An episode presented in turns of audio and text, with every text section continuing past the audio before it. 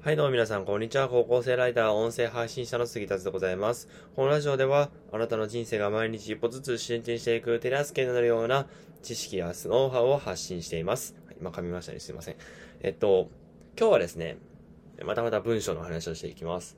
えっと、文章を書くときって、まあ、記事を書くときってですね、まあ、大体タイトルがあるじゃないですか。えその、今日はですね、そのタイトルに関して深く掘り下げていこうと思います。えっと、まあ、何を掘り下げるんだと。タイトル、まあ、ななんていうのかな。普通に、あんまりなんていうの、文章とか書く仕事とかしてない人だったら、タイトルなんかまあ適当につければいいんじゃないのとかって思うかもしれないんですけど、でも、タイトルが悪かったらその分ね、実績みたいなのが手に入れられないんですよね。なので、まあタイトルはとても重要だよというお話ですね。えじゃあなんでタイトルが重要なのかっていうと、えっ、と、タイトルをね、読者の人っていうのはタイトルを見てその記事を読むかどうかっていうのは判断するわけですよ。ブログだったら出てきますよね、あのタイトル、タイトルが。そのタイトルを見て、あ、この記事いいなと思ったら押すじゃないですか。気になるなと思ったら押すじゃないですか。でもタイトルが変な感じだったら押さないですよね。自分に興味なかったら押さないみたいになるじゃないですか。まあ、ここは SEO とかにも関係してくるね。うん、僕はあんま SEO とかよくわからないんですけど、ライターなのになんでだそれって感じなんですけど、まあブログが、ブログは書いてないんでね、僕。ブログは書いてないので、まあ SEO は全然勉強してないんですけど、ある程度わかりますよ。えっと、なのでタイトルはとても重要な役割を担っているんですよね、その記事の中で。じゃあ、タイトルってどうやってつければいいの？っていうことをお話ししていきます。えっと、一つ、えっと、一つ、えっと、言いたいことがあるんですけど、今、エアコンついてるんで、もしかしたら音入っちゃってるかもしれないです。まあ、まあ、ご了承ください。はい。じゃあ、言っていきますね。えっ、と、ツイートにまとめてあります。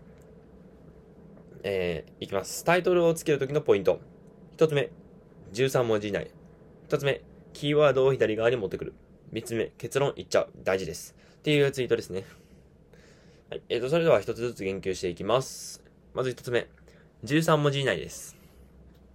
えっと、これはですね、昨日だっけな？昨日の、えー、あっちゃん、中田敦彦さんの YouTube 大学に上がっていま、上がっていた、えー世界最高の話、え？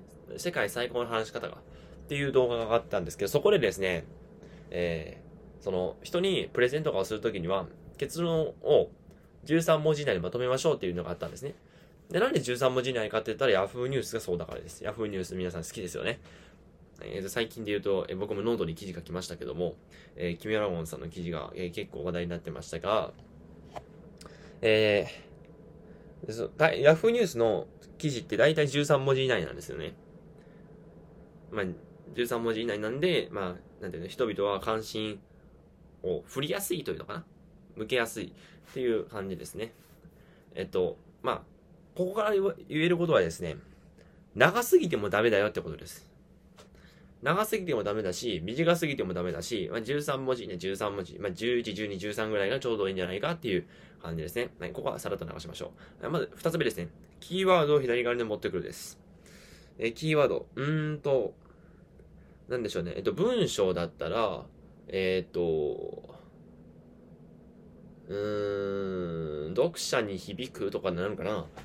まあ、キーワードあるじゃないですか。その記事に対するキーワードとかあるじゃないですか。例えば、えっと、運動に関する記事だったら、えー、健康になる運動法は、運動で基本健康になるんですけど、まあ、例えばね、例えば健康になる運動法みたいな記事があるとするじゃないですか。で、比較対象として、健康になりやすいおすすめの運動法みたいな。そしたら、運動法っていう運動について記事が書かれているのに、こう、なんていうのかな。位置がずれるじゃないですか。ちょっと右側にずれるじゃないですか。で、スマホとかの記事って、左側がめちゃめちゃ重要視されるんですね。なんでかって、なんでかっていうと、えー左側の方が見やすいからですね。たと例えばですね、えー皆さんが何か検索をかけて、ブログを読んで、えっ、と、何か知識をインプットしようとします。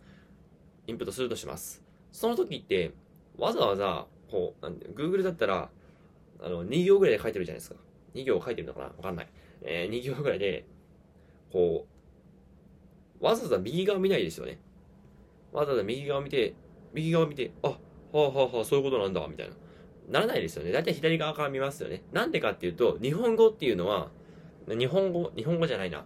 えっと、アラビア語じゃないんで、アラビア語じゃないから、あの、日本語って左から右じゃない、右じゃないですか。アラビア語って右から左なんですね。まあそこはどうでもいいとして、えっと、左から右に読んでいくじゃないですか。あの、教科書とか思い出してみてほしいんですけど、あの、左側読んでいきますよね。っていうことは、左側が一番読まれるわけですよ。左側から読んでいくので左側が一番見られますよね。じゃあその左側にキーワードを持ってきたら、まあ、読まれやすいじゃないですか。ですよね。えっと、わかりやすく言うとですね、何か無料キャンペーンをしようとします。無料ですね。皆さん無料好きじゃないですか。無料僕も好きですよ。みんな好きだと思うんですけど、えっと、例えば、うん、なんだろう。えー、なんだろうな。こういうのが手、入る、入る、ななんちゃ、ななんつうのかな。えっと、こういうテクニックが手に入れられる記事を無料でプレゼントよりも、無料で有益なテクニックが手に入る記事をプレゼントの方が良くないですか？無料を左側に持ってくるか右側に持ってくるかっていう問題なんですね。えっと、これ実際に研究で出てまして、えっと、無料を左側で持ってきた時と、右側で持ってきた時っていうのは、どっちの方がクリック率が高いのかっていうのを調べた研究があるんですけども、その研究によると、左側に無料っていう文字を持ってきた方が、えっと、読まれやすかったんですね。読むクリック率が高まったんですよ。ということは、ここからも言えるように、キーワードっていうのを左側で持ってきたら、読まれやすいよねというお話です。はい、次ですね。結論言っちゃう。え、っと、これは書き手にとっても、読者にとってもメリットがあることなんですけど、まず、読者からしたら、結論を言っちゃうと、え、そうなの？え、そんな結論が持ってるの？え、気になるなってなるじゃないですか。気になるなってなって、ポチって押しますよね。そう、これが、えっと、読者側のメリットです。で、書き手側のメリットっていうのは、タイトルを先に結論、タイトルで先に結論付けます。えー、っと、なんだろうな。え僕、この前、えっと、ノートの、ノートで、えっと、記事書いたんですけど、えっと、挑戦しない人生は損しかないっていう記事を書いたんですね。えっと、その記事って、えっと、結論言ってるじゃないですか。挑戦しない人生は損しかないっていう。で、結論付けちゃってるんですよ。損しかないっていう。で、それ、その記事結構読まれたんですよ。で、もう先結論言っちゃえば、言っちゃったら、なんていうの、気になるから読まれやすいっていう感じですよね。で、書き手側、まあ言ってなかったな。え書き手側からしたら、先にタイトルを結論言っちゃってるんで、そこの軸がぶれなくなるんですよ。例えばさっき言った人、挑戦しない人生は損しかないって言ったら、挑戦しない、挑戦しない人生損しかない。挑戦するメリットって何っていう軸が決まるので、バーっと、バーっと書けるわけですよ。結構書きやすかったですよ、僕。そんな感じで、えっと、結論を先にタイトルで言っちゃうっていうのは、読者側にも、書き手側にもメリットがあることなんですね。なので、えっと、タイトルはぜひ、えっと、先に結論を言っちゃってほしいなと思います。まあ、ネタバレみたいになるんですけど、でも、結論を先言っちゃう、言っちゃうと、もう、読まれやすくなるので、まあ、そこは心配しなくていいよというお話でございました。で、えっと、読者に、読者が読まれるような細かい文章術っていうのを、え、もっと学びたいって思ってる方はですね、えっ、と、まあ、ぜひ、え、僕のツイッターのアカウントで、あツイッターでもですね、えー、文章術について発信はしてるんですけども、もっとがっつり学びたいよっていう方にですね、とてもおすすめな本があります。それがですね、えー、人を操る禁断の文章術という本になります。えっ、と、この本はですね、メンタリスト大子さんが、え、書かれた、えっ、ー、と、様々な研究から基づいた、え、文章術っていうのを、えっ、と、なんていうのかな、まあ、教えてくれる本になります。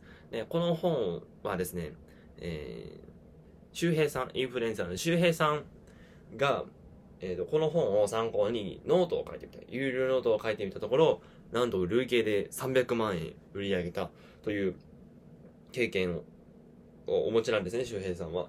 で、それだけ文章というのは強力なんですよ。文章術さえ学べば稼げるし、なんていうのか、日常生活でも優位に立つことができるんですね。で、で、えっと、まあね、まあ、本を紹介しても、まあ、なかなかね、あの、読む人いないんですよ。何がって言うとめんどくさいからです。めんどくさいし、読む時間ないじゃないですか、なかなか。じゃあ、その時に何がおすすめかって言ったら Amazon Audible ですね。えっと、皆さんもしかしたら通学中とかに、通勤中、通学中に、えー、音楽聴いてる方もいるか、いるかと思います。で、その方に、その方々にですね、おお伝えしたい。その音楽を聴いてる時間を、オーディブルに変えれば、めちゃめちゃ成長できますよ。音楽を、まあ、Amazon Audible って音楽も聴けるし、しかも知識もインプットできるんですよ。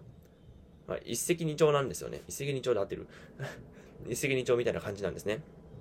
音楽ってことは BGM。あ、BGM は、あの、朗読家の人たちが話してくれてるので BGM 代わりになるじゃないですか。で、しかも知識もインプットできるよというメリットしかないんですね。